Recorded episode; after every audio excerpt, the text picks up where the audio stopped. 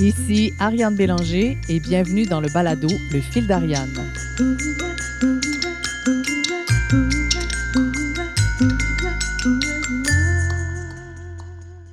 Et si les entreprises étaient plus créatives? Et si les créateurs s'ouvraient à une plus grande conscience des enjeux de productivité? En soulevant des questions fondamentales sur l'état et la place des entreprises culturelles et de l'esprit créatif dans la société contemporaine, ainsi que sur le rôle qu'artistes et gestionnaires peuvent y jouer ensemble, le fil d'Ariane trace une ligne pour ouvrir le dialogue entre deux sphères souvent jugées incompatibles. Aujourd'hui, pour le septième épisode de la saison 1 du balado Le fil d'Ariane, je reçois la conférencière, autrice et rameuse océanique Mylène Paquette, celle qui a traversé l'océan Atlantique à la rame en solitaire de juillet à novembre 2013. Un exploit hors du commun. Ayant été témoin de l'énorme quantité de plastique flottant partout dans la mer, elle a travaillé depuis 2010 de concert avec divers organismes tels que Greenpeace, la Fondation David Suzuki, le Festival Zéro Déchet de Montréal et Polymère afin d'appuyer la cause environnementale. Fidèle à son premier métier de préposé aux bénéficiaires, elle s'est impliquée aussi auprès d'organismes comme Rêve d'enfants, la Fondation Charles Bruno et la Fondation de l'hôpital Sainte-Justine afin d'apporter de l'espoir aux malades. Elle a été nommée personnalité de l'année 2013 par La Presse, Radio-Canada et Cogeco. Elle a été reçue chevalier de l'Ordre national du mérite de France en 2017 et a reçu la médaille d'honneur de l'Assemblée nationale du Québec en 2015, pour ne nommer que ceux-là. Maintenant, elle partage son temps entre les conférences en entreprise ainsi que parfois dans le milieu scolaire, en congrès et maintenant en vidéoconférence pour des pop meetings et des Facebook Live, tout en maintenant sa pratique de canot à glace et enfin en s'occupant de son joli bébé de 18 mois. Wonder Woman, vous avez dit? On est sérieusement tenté de dire oui. Mais ce qui est le plus remarquable avec Mylène, c'est son évidente humilité et sa capacité d'émerveillement. Alors aujourd'hui, on va discuter avec elle de sa perception de ce qu'est la créativité, de la place qu'elle a occupée dans son parcours personnel et professionnel, et enfin du rôle que la créativité pourrait être appelée à prendre, selon elle, dans l'émergence d'un monde peut-être un petit peu plus humain.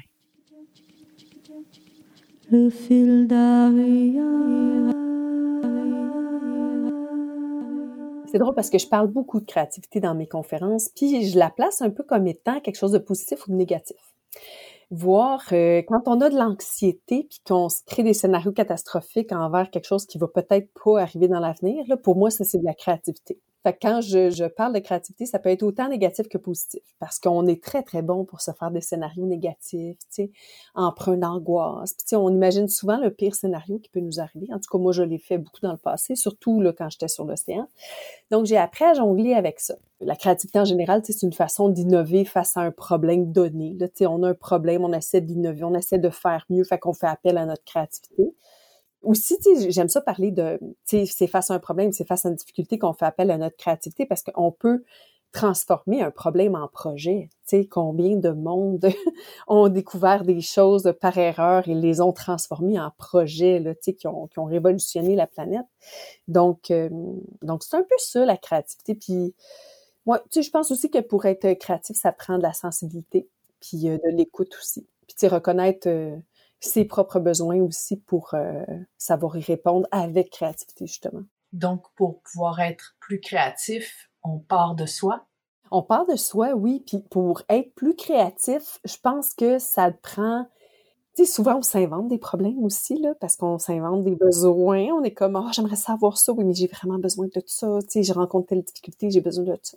Donc, euh, je pense que des fois, on s'en invente un petit peu, puis il euh, faut être honnête envers soi-même pour être très créatif. Puis il faut pas être dans le jugement non plus. Tu sais, ça, c'est un problème aussi quand on parle de créativité, tu sais, juger qu'est-ce qu'on est en train de faire et tout ça, là. Moi, je pense qu'en tout cas, dans, dans le passé, ça m'est souvent arrivé, de d'avoir de la misère avec ça. Parce que tu te jugeais, ça te bloquait, c'est ça? Exactement. Tu es en train de créer quelque chose, trouver des solutions, puis ah oui, je suis dans le flow, puis là, tu je suis en train de hum, composer avec l'idée, là, ben, composer, de créer mon prochain livre. Mais je suis pas encore à l'écriture, mais je suis à le vendre à mon éditeur. Mon éditeur est bien intéressé. Mais j'ai pas été capable d'y en parler tant que j'avais pas le titre, puis tant que je me, je m'étais pas donné la chance d'y penser mais au début, je me jugeais, ben non, le monde, qu'est-ce qu'ils vont penser si j'écris là-dessus, sur ce sujet-là? Ah non, ça marchera pas. Mais non, mais là, attends, tu sais, ça, c'est aussi du jugement, mais c'est aussi euh, un petit manque de confiance, tu sais, des fois, là, qu'on a au départ d'un projet. Fait que je me suis juste laissée aller, puis je pense quand je conduis, moi. Je pense à mon livre, mon prochain livre, quand je conduis, puis là, je me dis, t'as pas le droit de te juger tu laisses aller les choses. Puis là, je l'imagine toutes sortes de façons. J'imagine beaucoup plus de poésie dedans, des idées vaporeuse, plus artistique. Si je l'imagine euh, portée par euh, par autre chose là, que quelque chose de factuel comme le livre que j'ai déjà écrit, bon, qui parlait de ma traversée de l'océan Laram, là, tu sais, qui était très euh, chronologique dans le temps, puis qui emmenait les gens en bateau, puis tout ça, sais. Là, emmener les gens en bateau, là, c'est pas l'expression, là, mais qui emmenait les gens dans ma barque, on va dire, pour pas trop être à l'expression. Donc, en fait, c'est comme si pour pouvoir être le plus créatif possible, tu dois éliminer le jugement, tu dois éliminer la peur, puis tu dois te laisser aller à quelque chose qui comprend tout ce que tu es, c'est ça? Oui, exactement. Puis je pense qu'au stade où c'est toujours dans ma tête comme projet, comme je l'ai fait dans le passé, tu sais, quand j'ai mis sur place, sur pied plutôt mon, ma grande traversée, ça a pris du temps avant que j'en parle parce que je voulais être sûre que c'était ça que je voulais faire, tu sais. Puis je voulais pas qu'on démolisse mon idée, tu sais, puis c'était tout c'était tout un élan de créativité que de penser que ça pouvait être possible aussi. Donc, il faut vraiment que j'y mette du mien, puis il y a beaucoup de vulnérabilité là-dedans. Être créatif, créer quelque chose. Tu j'imagine un artiste, là, tu qui, sculpte quelque chose dans du bois, par exemple. Tu sais, au début, c'est vraiment pas beau. Fait que, tu on est vulnérable. Quelqu'un rentre dans l'atelier. Ah, c'est quoi ça? Ah, c'est une sculpture, tu sais. Euh, fait qu'il faut comme pas euh, avoir peur de qu'est-ce que ça donne au début. Au début, c'est pas très beau. Puis tranquillement, OK, ça s'affine, tu sais, ça se développe. OK, ça, ça prend forme. OK, on reconnaît un hibou, je sais pas. Tu sais, on reconnaît une forme d'animal. Puis là, on le reconnaît. Puis on fait, ah, c'est très joli, tu. Mais au début, c'est assez brut. Donc, euh, ça prend de la vulnérabilité. Il faut être vulnérable à soi-même, puis pas toujours vouloir que tout soit correct, puis parfait. Puis, je pense que ça prend beaucoup de ça aussi. Donc, il faut se laisser aller aussi à être imparfait, à, rater notre coup peut-être même. Tout à fait. Puis aussi, la même chose pour la créativité par rapport aux autres. Moi, j'ai déjà fait là, des... Euh, des, euh, comment on appelle ça, là, des brainstorms en français, il y a un autre mot pour ça. des tempêtes d'idées? Je pense que c'est ça. Donc, j'ai déjà fait des tempêtes d'idées. Puis, dans une tempête d'idées, dans, un brainstorm, il ne faut pas euh, arrêter l'élan de quelqu'un. Tu peux pas dire, ben non, c'est pas une bonne idée. Donc, euh, il a fallu que je me retienne pour pas penser que c'était des mauvaises idées. Et finalement, c'est des idées qu'on avait retenues qui, au début, mon Dieu, que je trouvais ça quétaine, puis je trouvais ça niaiseux, puis finalement, ça m'a rapporté, mais de l'argent, là, ça m'a fait, permis, là, de survivre cette idée-là, tu sais. Donc, au début, euh, je pense que quand on est en gang aussi, en groupe, puis qu'on travaille, lancer une idée, ça demande de l'humilité aussi, puis dire, comme on dit, on va-tu me peinturer dans le coin ou si on va accepter de faire un peu de pouce sur cette idée-là? Cet élan de créativité que j'ai eu, là, puis que j'ai le goût de partager, tu sais, ou si quelqu'un va me dire, ben non, c'est pas une bonne idée. Donc, euh, ça prend euh, vulnérabilité, humilité, tu sais, puis euh, ouverture d'esprit.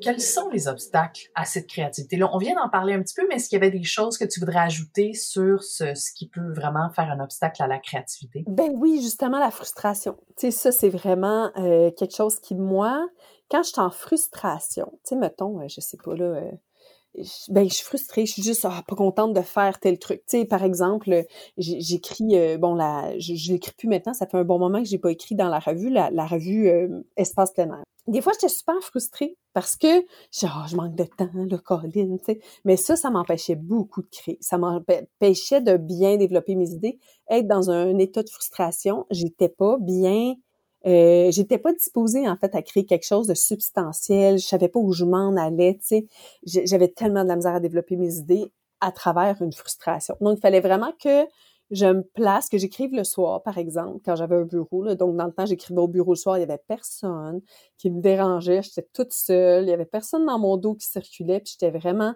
OK, là, là, je compose, j'ai pas de frustration, personne vient me dire bonjour, je suis euh, là-dedans, je fais mon article. Donc, euh, la frustration, pour moi, ça, c'est un obstacle à la créativité. On a parlé un peu du jugement tantôt aussi, euh, mais nos peurs aussi.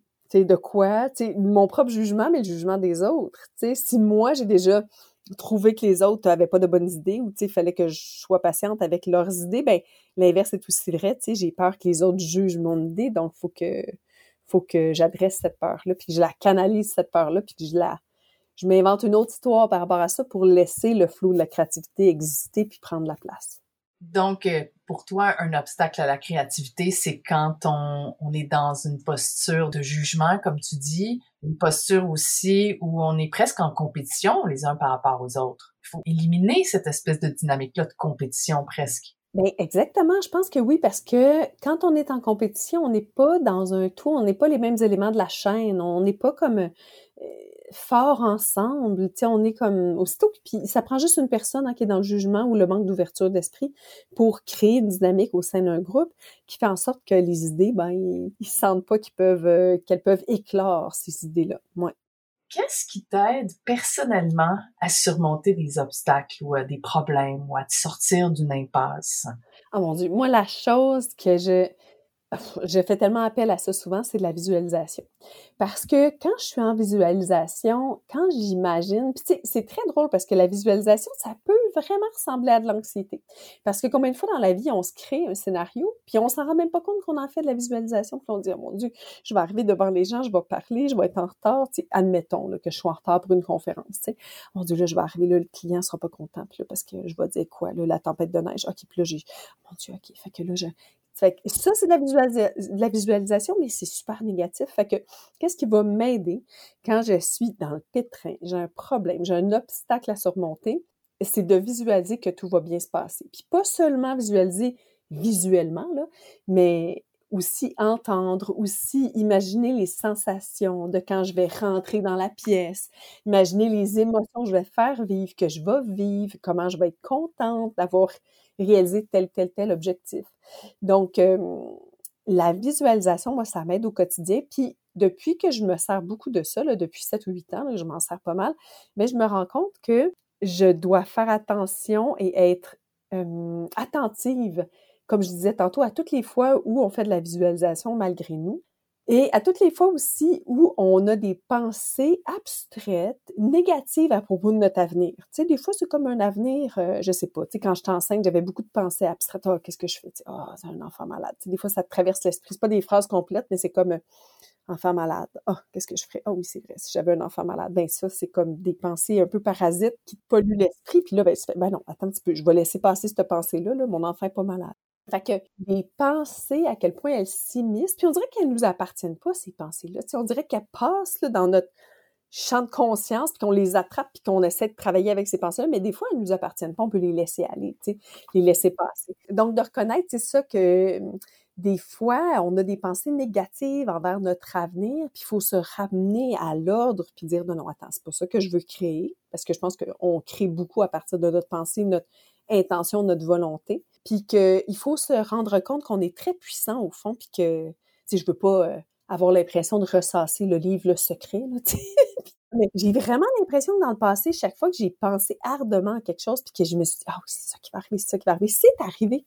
C'est vraiment arrivé régulièrement. Donc, c'est la loi de l'attraction et tout, on peut bien penser ce qu'on veut de ça, mais il y a du vrai là-dedans au fond de ça. Donc, juste être conscient que quand j'ai un obstacle à traverser, ben cet obstacle-là, euh, euh, des fois, il est beaucoup moins important que je pense parce que je m'en fais du sang-froid tellement immense par rapport à ça. Et puis, des fois, je vois plus la solution, puis je fais juste euh, ressasser des idées négatives, mais il faut que je sorte de ça en étant conscient de mes pensées puis en utilisant la, visualisation. C'est drôle parce que ça me fait penser à un nouveau concept qui est beaucoup utilisé dans le monde des affaires. Je sais pas s'il y a vraiment un terme en français qui peut comme décrire ce concept-là, mais le storytelling c'est comme si toi tu parles de visualisation, euh, il y a le secret aussi qui parle aussi de les pensées peuvent aider à manifester, mais si on va dans quelque chose qui est plus encore plus simple et qui peut-être qui sonne moins euh, ésotérique ou magique, c'est comme si tu c'est comme s'il fallait qu'on change la manière qu'on se raconte des histoires ou qu'on quelles histoires on se raconte. Est-ce qu'on applique à notre passé? Hein? On se raconte des histoires sur ce qu'on a vécu dans le passé, puis des fois, ça nous empêche de voir, ben pas la vérité, parce que la vérité, ça existe vraiment, mais ça nous empêche de voir l'ensemble de l'histoire ou les histoires des autres dans la même situation.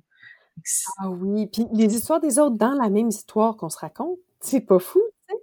Mais tu as tout à fait raison. Puis moi, je pense que à propos de tout ça, tu sais, la réalité qu'on voit, notre réalité, ben c'est pas, ce n'est que la mienne. C'est pas la même pour les 8, 8 milliards, et bientôt 8 milliards d'humains sur Terre.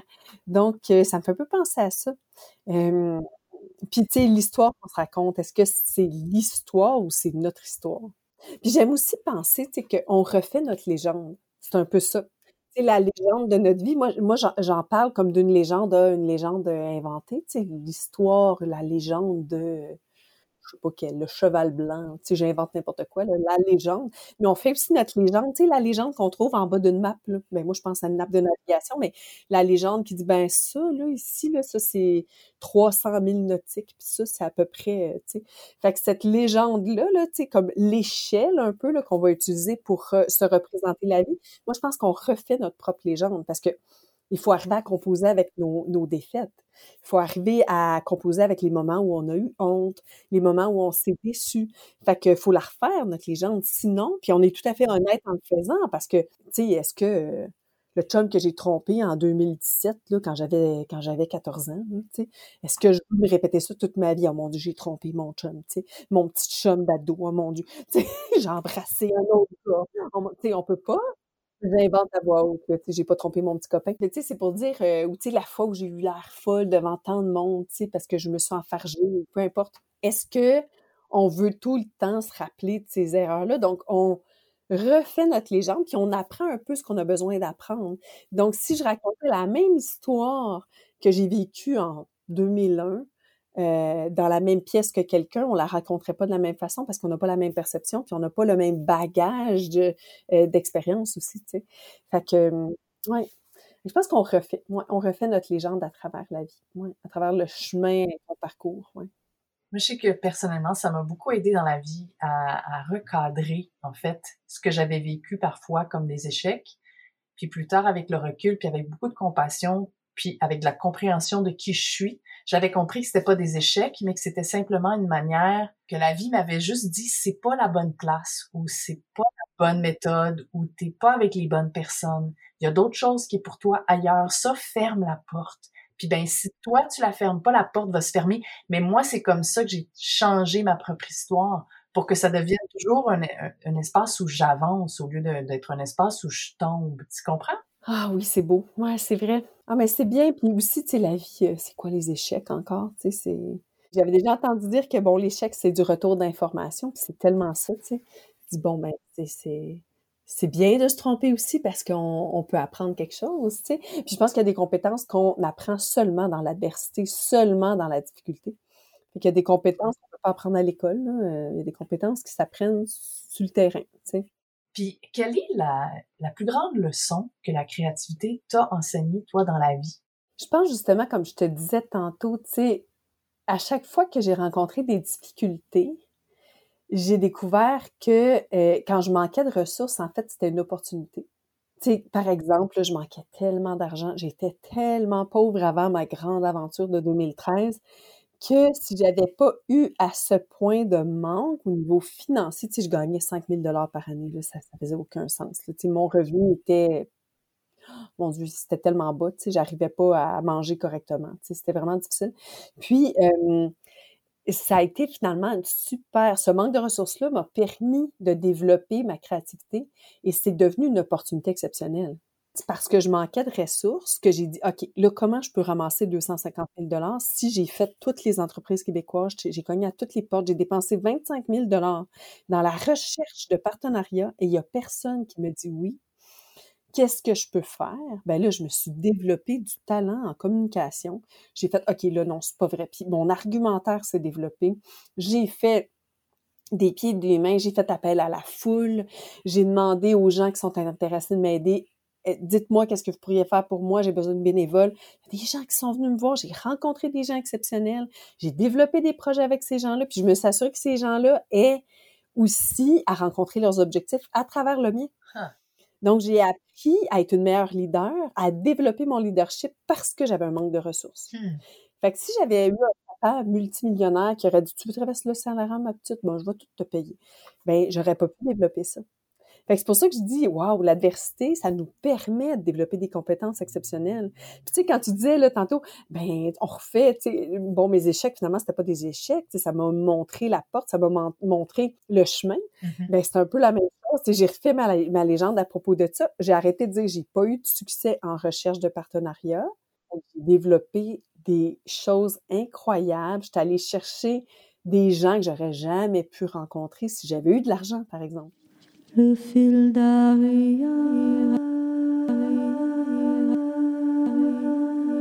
Robert Lepage disait la créativité, la nécessité est mère de l'invention. Je pense que c'est, bon, c'est la traduction au livre de Robert Lepage, mais la nécessité est mère de l'invention.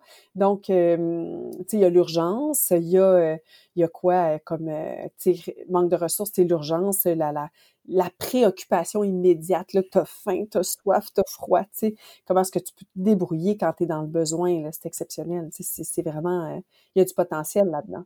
Oui, puis en même temps, ben, est-ce que c'est vraiment toujours nécessaire de souffrir? J'espère que non. Nécessaire. Non, non, non, non, pas du tout. Il y a d'autres choses aussi qui me, tu sais, qui, moi, j'étais très procrastineuse avant parce que je m'en prends toujours trop.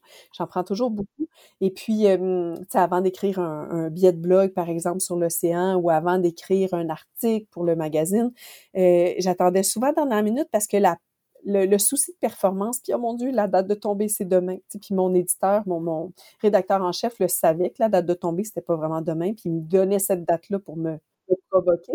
Puis là, quand je savais que c'était demain, oui. Puis j'y avais dit une fois au début, puis j'avais dit, je te le répéterai pas, il faut que tu me fasses ça. Puis il s'en souvenait.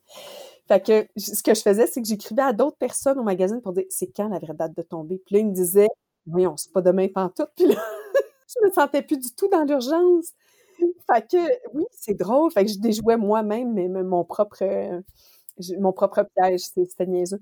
Mais, euh, on n'a pas besoin de souffrir, mais le, le sentiment de devoir courir de devoir, oh mon Dieu, OK, c'est demain la date limite, ou j'ai dépassé la date limite.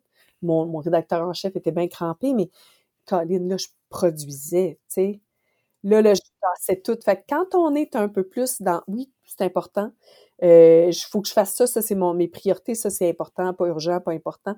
Quand le côté important, là, tu sais, quand ton truc change de cadran puis il devient quelque chose d'important et d'urgent, Là, pour moi, là, ça, c'est... Euh, puis une autre chose aussi qui me fait crier rapidement, c'est quand on a des attentes envers moi. Donc, j'ai appris comme ça, c'est une leçon que j'ai appris à travers mon parcours où j'ai créé beaucoup de choses. Bien, tout le monde crée beaucoup de choses, je suis pas de créatrice, là, mais tu sais, dans mon parcours de créativité à moi, euh, j'ai compris que quand les gens avaient des attentes envers moi, ça payait pour moi. Ça me permettait d'être plus euh, tenace, d'être plus rigoureuse, d'être plus oh mon dieu, je veux pas décevoir les gens, il faut que je ponde un texte, il faut absolument que j'arrive à traduire mon idée, il faut que il faut que je crée quelque chose, il faut que qu'il se passe quelque chose.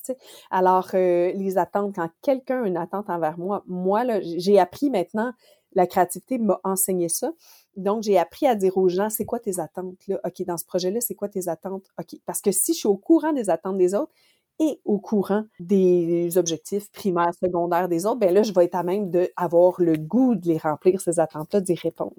Donc, pour toi, le meilleur, le meilleur contexte dans lequel ta créativité émerge, c'est quand il y a des attentes d'excellence ou de, haute qualité ou, où tu sens que tu vas vraiment euh, pouvoir te... c'est comme si toi, tu avais besoin justement qu'on te pousse à te dépasser pour justement pour comme stimuler un peu plus ta créativité? Ben, en fait, oui, euh, mais pas tout le temps, pas l'excellence ou pas, mais tu sais, la performance, oui, par contre. Tu sais, quand moi, je donne une conférence, c'est une performance. Je suis fatiguée après, là. Tu sais, c'est, euh, une performance. Fait tu sais, il y a un client qui a payé, puis il y a plein d'employés qui sont payés pour m'écouter, là. Mais moi, je veux satisfaire tout le monde, mais je veux que mon client qui a payé, celui qui a signé le chèque, il s'attend à ce que je sois bonne. Fait que on s'est parlé souvent avant la conférence, puis je vais être bonne, tu parce que j'ai créé une attente chez lui. Les autres, autres sont, ah, c'est une surprise, Mylène Paquette de nous parler, ah, c'est cool, elle va nous parler de ses affaires. Ils n'ont pas d'attente, mais il y, a deux, trois personnes dans la salle qui ont des attentes, puis ça, ça m'aide à performer. Ça m'aide à mieux improviser avec des sujets, ça m'aide à, donner le meilleur de moi-même.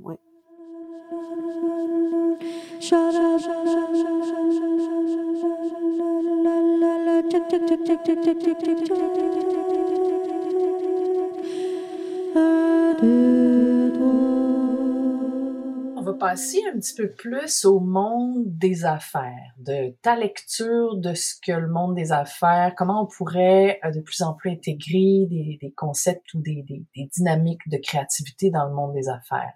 D'après toi, quelle serait la compétence la plus aux urgences, tu sais, avec lesquelles on doit dealer au, au 21e siècle?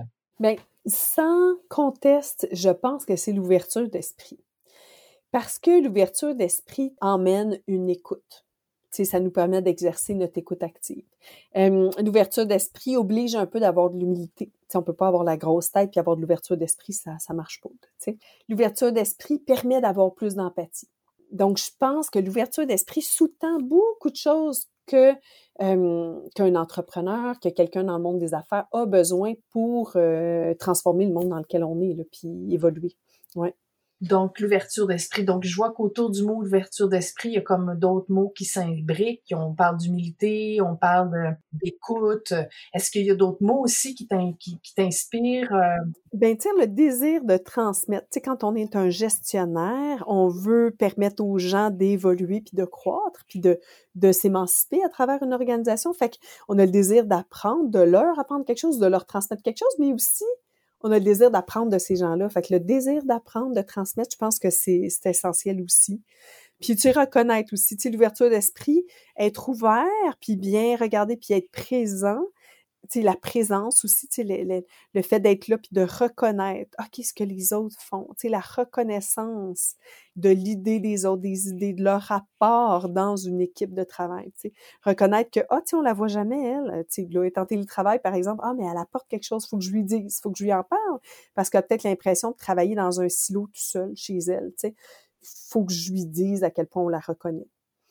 Donc, elle apporte quelque chose à l'équipe. Donc, d'autant plus dans le contexte dans lequel on est actuellement, là, euh, oui, c'est important. On revient un petit peu à ce que tu disais au début. C'est presque comme si on devait, pour être un bon gestionnaire à notre époque et pour pouvoir justement être dans cette espèce de position-là d'accueil, il faut se positionner, il faut, faut suspendre notre jugement. Ah oui, je pense que le jugement est à l'inverse de l'ouverture d'esprit, effectivement. Puis, justement, tu sais, parlons de jugement, là. Euh, en, parlant de jugement, c'est-à-dire, c'est de dire de pas se juger soi aussi. Souvent, quand on est un gestionnaire, ben, on gère, on est là un petit peu plus euh, euh, responsable, imputable et tout ça. Puis si on fait des erreurs, des bévues, ben, on est, on est vraiment déçu de soi-même puis on se juge. Fait qu'autant avoir d'ouverture envers soi-même puis laisser tomber le jugement que des fois on, se tape la tête puis mon Dieu t'as pas besoin personne l'a vu personne personne s'en fait avec ça sais des fois on même moi là je suis euh, je suis la meilleure pour me juger là. puis tu sais j'ai un mantra dans la vie puis ça fait partie de ça. Sans jugement ça fait partie de mon mantra. Donc ne pas se juger ne pas juger l'effort qu'on met. Oh peut-être j'en ai pas fait assez. Ben non t'as fait ce que tu pouvais t'as fait du mieux que tu pouvais. À ce moment-là ça suffit j'ai l'impression que sans cette attitude-là, la créativité peut pas émerger. C'est presque comme si cet espace-là hyper délicat entre être trop sûr de soi, puis en même temps être à zéro sûr de soi, l'espèce d'espace où il y a toujours de la place pour entendre ce qui vient de l'extérieur, mais aussi se fier à ce qu'on est capable de faire ici maintenant. C'est tout ça d'après toi? Ben oui, c'est un peu ça. Tu sais, quand tu dis l'équilibre à cheval là, entre l'humilité puis la... La confiance. La confiance, ouais, l'humilité, la confiance. Ouais. Donc, un, un, bel, un bel équilibre entre les deux. Oui, c'est ça. J'essaie de trouver un autre synonyme à confiance. Tu sais, la... Oui, tu sais, c'est sûr de soi. Puis la vulnérabilité, je pense que c'est ça. C'est l'humilité slash vulnérabilité puis confiance. Puis euh, si, mettons, là, t'imagines que tu te tiens devant une pièce qui est remplie d'entrepreneurs. Quoi, toi, tu fais ça souvent d'ailleurs pendant tes conférences, n'est-ce pas? Oui. Mettons que tu es devant des entrepreneurs qui sont vraiment au début de leur chemin d'entrepreneur. Puis ils sont dans un espace où eux, ils se font pas confiance. Puis parce qu'ils se font pas confiance, ils ont peut-être tendance à peut-être être moins dans l'écoute. Donc, toi, ce serait quoi les deux ou trois stratégies que tu leur recommanderais d'utiliser pour qu'ils réussissent à se concentrer sur la vraie tâche, puis pour assurer au meilleur le, le succès de leur entreprise? C'est sûr qu'au début, tu sais, dans une entreprise qui est naissante, grandissante, tu sais, souvent les entrepreneurs, ils parlent de travailler dans la business puis sur la business. Sais, on entend ça souvent. Au début, tu n'as pas le choix d'être dans les opérations puis d'être, tu sais, dedans la business. Puis plus ça avance, puis plus ça va bien, puis pour croire, ben il faut regarder la business, travailler dessus. Mais pour en arriver là, faut bien s'entourer. Faut s'entourer de gens qui sont pas mal plus compétents que nous. Oui. Au début, on a besoin d'apprendre, puis euh, dans le passé, j'étais la seule qui connaissait ça, la rame océanique, fait que j'avais pas le choix d'être la plus compétente là-dedans, mais tranquillement, je me suis entourée de gens qui savaient bien plus quoi faire. C'est pas moi qui ai fait la soudure sur mon bateau, là, non, non, non. Je, je pouvais pas être meilleure que les gens que j'ai côtoyés puis que je suis allée chercher pour m'aider dans ce projet-là. Donc, bien s'entourer, c'est capital, euh, et de gens plus compétents que soi, plus forts que soi. Puis ne pas avoir peur de se remettre en question. Parce que souvent, on veut faire tout, on veut lancer tout, on veut arriver à tout, mais il faut savoir faire un bon planning, bien planifié, bien structuré, mettre tous nos désirs sur papier. Ça demande de l'humilité de dire, OK, non, attends un petit peu, ça, ça va peut-être être en 2023 ou 2022. Tu sais, là, là qu'est-ce qui est réalisable? C'est quoi les objectifs là, précis que je peux atteindre aujourd'hui, cette semaine, dans un mois, dans un an? Fait que ce serait de, de se remettre en question, puis, euh, toi, le meilleur conseil que tu pourrais donner à ces gens-là, c'est de s'entourer de gens qui sont très compétents, en qui on a confiance. Oui, c'est ça. Fait que bien s'entourer, pas avoir peur de se remettre en question. Tu sais, puis pas avoir peur de se remettre en question, c'est aussi avoir de l'humilité envers les gens qui nous entourent, nos, collègues, et tu dis ah oui, ok, je me suis trompée, c'est bien, je vais apprendre de, ce que de ce qui se passe actuellement. Donc, bien s'entourer, euh, pas avoir peur de se remettre en question, structurer, planifier. Ah oui, j'ai goût de dire une dernière affaire, tu sais, c'est de dire que moi, j'avais souvent l'impression au départ, tu sais, je suis pas une grande entrepreneur, là, j'ai juste fait une grosse entreprise dans le sens, un gros projet, mais j'avais souvent l'impression de perdre mon temps. Puis ça, c'est un discours qui revient souvent. Ah, j'ai tellement perdu mon temps avec X, Y, Z, des programmes, des projets, des demandes.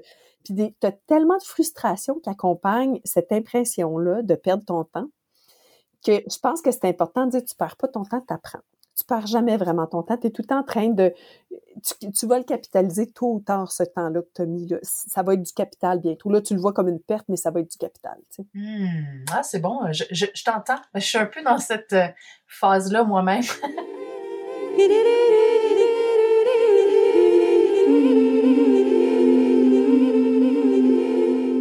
qui veulent en apprendre plus sur moi, il y a mon livre, Dépasser l'horizon, édité par les éditions La Presse. Je l'ai aussi en version livre audio, donc les gens peuvent le trouver pour m'entendre avec ma voix suave, leur raconter mon histoire. Puis sinon, il y a mon site web, mais surtout ma page Facebook parce que j'ai commencé à faire là, depuis le début de la pandémie. Peut-être que bon, les gens vont écouter ce podcast euh, quand tout sera fini, que ce sera une histoire ancienne. Mais euh, j'ai commencé à faire des Facebook Live comme des mini-conférences une fois par semaine. Donc parfois durant l'été c'était aux deux semaines, mais là je suis rendue à 23, 24 euh, mini-conférences. Donc ça, oui, sur plein de sujets, sur autant le confinement parce que j'ai été confinée, Dieu le sait, à quel point j'ai été confinée durant ma traversée ça peut être autant la solitude, la persévérance, le doute, euh, le risque et tout ça. Donc, c'est toujours des sujets très différents. Puis, euh, ce que je trouve le fun, parce que là, on a parlé de créativité, justement, tu sais, je parlais d'attente, ben c'est justement, j'ai peut-être justement pas terminé d'en parler de la créativité parce que je pense que ça prend de l'engagement pour, c'est un muscle, la créativité. Fait que là, moi, à chaque semaine, je dis, OK, je suis là la semaine prochaine, telle date, telle heure, puis je sais pas pantoute c'est quoi mon prochain sujet. Et je peux te dire que ça l'embarque À 24 heures de ma mini-conférence, oh mon Dieu, il y a des idées qui surviennent, puis tu sais, j'avance, puis je suis engagée envers le public qui me suit, fait que j'ai l'impression que je peux pas les laisser tomber. Ça paraît prétentieux, mais les autres veulent vraiment voir mon live. Jeudi soir, sont 100 personnes qui m'attendent, puis là, ça va être vu par des centaines de, centaines de personnes, espérons-le, de milliers de personnes, mais ça va des fois jusqu'à 3 4 000 personnes qui le regardent, fait que je suis super contente, et ces gens-là ont une attente. Ça veut dire que s'ils reviennent d'une semaine à l'autre, ils ont des attentes. Alors, ça me pousse beaucoup à donner le meilleur de moi-même, puis à trouver des idées, puis à essayer de performer à travers tout ça. Oui, puis j'ai remarqué que souvent, tu vas aborder des sujets hyper personnels, puis en même temps, on se rend compte que dans le personnel, il y a l'universel. Quand tu parles de toi, de ce que toi tu vis, puis j'en ai écouté quelques-unes de tes conférences, puis euh, c'est sûr que ça va toucher les gens parce que tu mets de toi dans tes euh, dans tes Facebook là, dans tes mini conférences, puis c'est sûr que quand on met de soi dans ce qu'on fait, ça touche toujours quelqu'un d'autre, au moins une autre personne. Donc, euh, j'invite les auditeurs, effectivement, à aller euh, sur la page Facebook de Mylène Paquette. Est-ce que c'est ça le nom de ta page? C'est Mylène Paquette, conférencière, c'est ça? Dans l'adresse, c'est www.facebook.com slash défi Mylène Paquette. Ceux qui la cherchent vraiment, c'est défi avec un S. Ouais. Mais c'est vraiment Mylène Paquette, le nom de la page. À la réalisation et à l'animation, Ariane Bélanger. Au montage, Coralie Lemieux-Sabourin. La musique originale est créée et interprétée par Sienna Dallin. Je vous invite à visiter le site abc-consultant.ca dans la section Épisodes pour en savoir plus sur les sujets abordés et pour consulter les liens relatifs à mon invité et ceux dont nous avons discuté aujourd'hui. Vous pouvez aussi aimer la page Facebook, LinkedIn et Instagram et vous abonner à notre infolettre afin de rester à l'affût des mises en ligne et des contenus supplémentaires. À la prochaine!